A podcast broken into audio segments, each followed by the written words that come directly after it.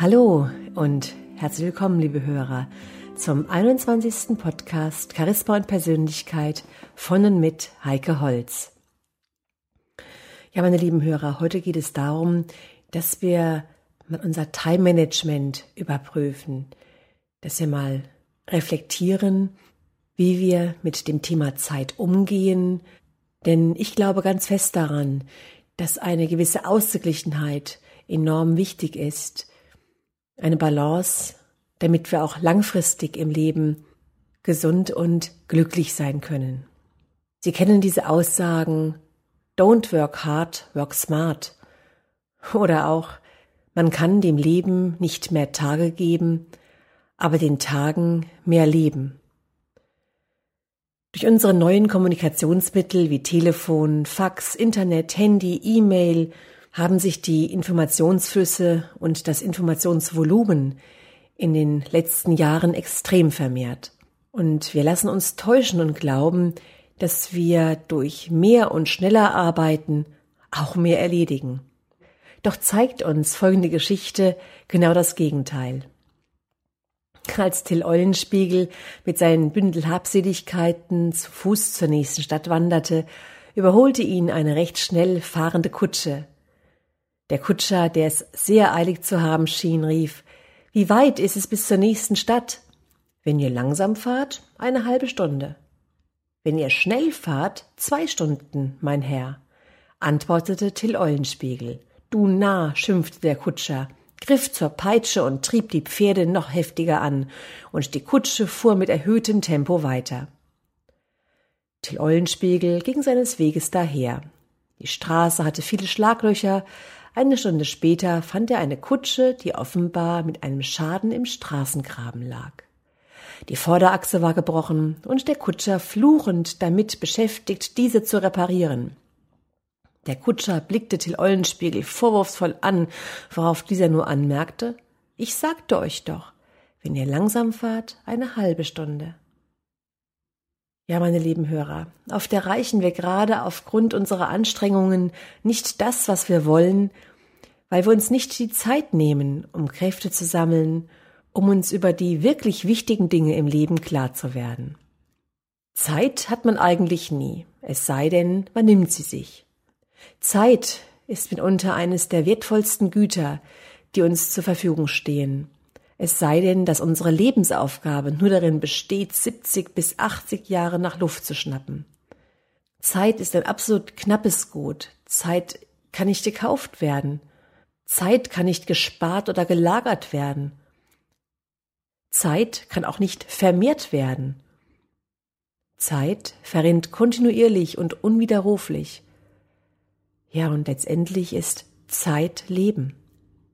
Das Nein das ich endlich sagen will, ist hundertmal gedacht, still formuliert und ganz oft nie ausgesprochen.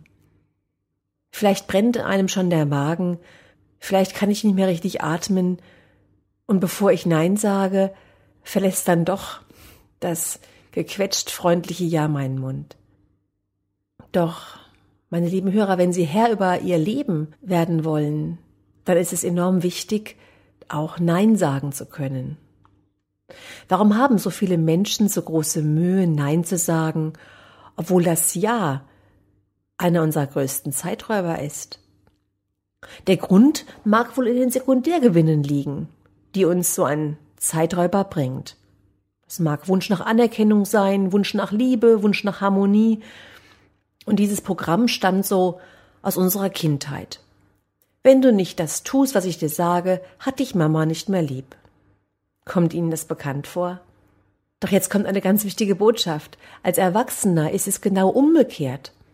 Denn wie werden da die Ja-Sager bezeichnet? Der hat keine eigene Meinung, mit dem kannst du machen, was du willst, der hat kein Rückgrat, der weiß nicht, was er will, Warmduscher, Schlappi, Dünnbrettbohrer und so weiter und so weiter. Wer gelernt hat, sich von der Herrschaft des Ja's zu befreien, wird im Leben nicht nur mehr Zeit haben, sondern letztendlich auch mehr Anerkennung. Aus dem klassischen Zeitmanagement kennen wir die Sortierung der Aufgaben von Dringlichkeit und Wichtigkeit. Das heißt also, was genau ist von meinen Tätigkeiten, die am Tag anfallen, wichtig, was ist dringend, um sich darüber im Klaren zu werden, wie sinnvoll wir unsere Zeit denn letztendlich nutzen. Was meine ich mit sinnvoll?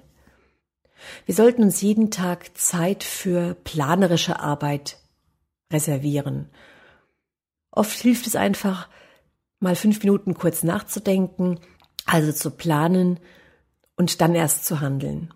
Wichtig ist auch zu delegieren, dass wir bereit sind, auch Arbeiten abzugeben und dass wir in unseren Zeitplan Pufferzonen einbauen, dass wir also nicht den Tag Minute für Minute durchplanen und sobald etwas Unvorhergesehenes passiert, dann sofort in einen riesen Stress reinkommen, sondern dass einfach hier ein Zeitpuffer eingebaut wird, dann können wir uns mal Gedanken machen, was uns eigentlich bei unserer Arbeit behindert. Antworten wie diese vielen unwichtigen Arbeiten oder vielleicht auch der überhäufte Schreibtisch oder ein schlechtes Ablagesystem werden hier ganz oft genannt. Natürlich werden auch als Störfaktoren beispielsweise telefonische Unterbrechungen, unangemeldete Besucher genannt, die unsere Planungen durcheinander bringen. Was heißt es eigentlich, smart zu arbeiten? Die einzelnen Buchstaben des Wort Smarts stehen für S spezifisch, M messbar, A anspruchsvoll, R realistisch und T terminbezogen. Es gibt so eine schöne Aussage, erfolgreiche Menschen denken auf Papier, erfolglose mit dem Kopf.